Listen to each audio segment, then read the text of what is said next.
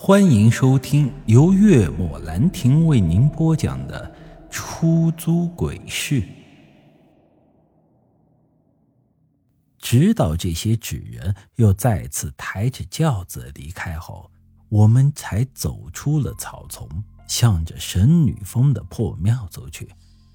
马真人，我在轿子里看到了一双红色绣花鞋。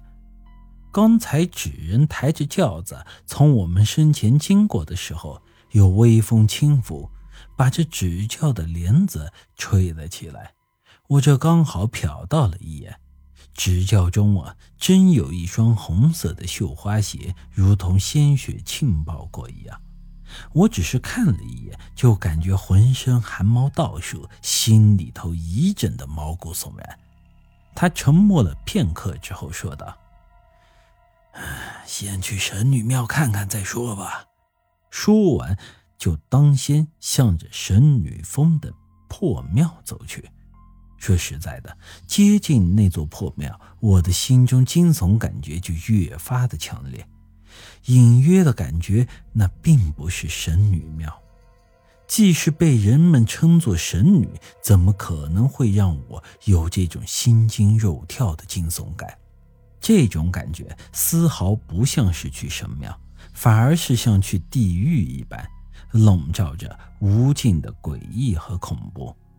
见我这副模样，江明拍了拍我的肩膀，安慰地说道：“放松，我会保护你的。”我点了点头。大叔，那根本不像是神女庙，老远我就感觉到一股心惊肉跳的气息。嗯。我也感觉到了，但来都来了，总得进去看看，说不定只是一种错觉呢。江明说的并不是没有道理，我就没有多想，继续向着那座破庙走去。半个小时之后，我们来到了破庙的门前，止步不前。虽然是大白天的，但这座庙里阴森昏暗，散发着无尽的凉意。庙头上刻着“神女庙”三个大字的牌匾已然落下了一半，仿佛一阵风来都能把它吹落一般。这就是神女庙了。如果想要彻底解决缠着你的七煞阴灵，你必须进去，将你的鲜血滴在这神像上。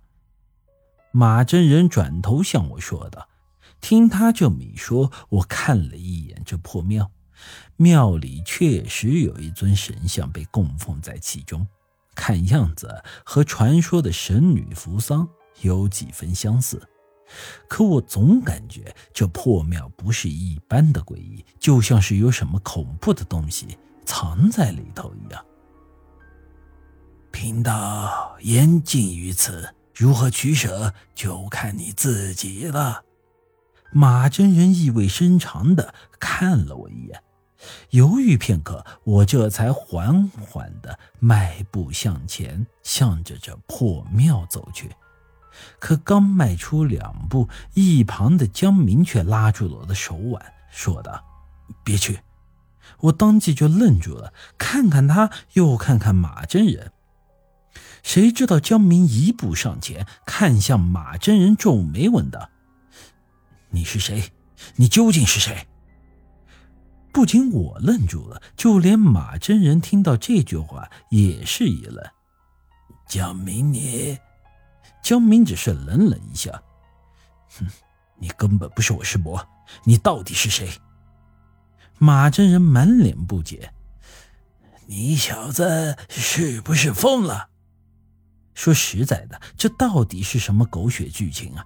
看得我是一头雾水。江明并没有回答马真人。而是看向马真人，问我：“刘洋，你还记不记得我之前跟你说过，我师伯是个贪财好色的人？”我点了点头：“嗯，记得呀。怎么了？那你觉得他像是个贪财好色的人吗？”“呃，不像。”谁知道马真人却鄙视道：“怎么，老子改了还不行？”这种事情就是你胡说八道的理由。江明一笑，哼，别人能改得了，唯独我这师伯改不了。本集已经播讲完毕，欢迎您的继续收听。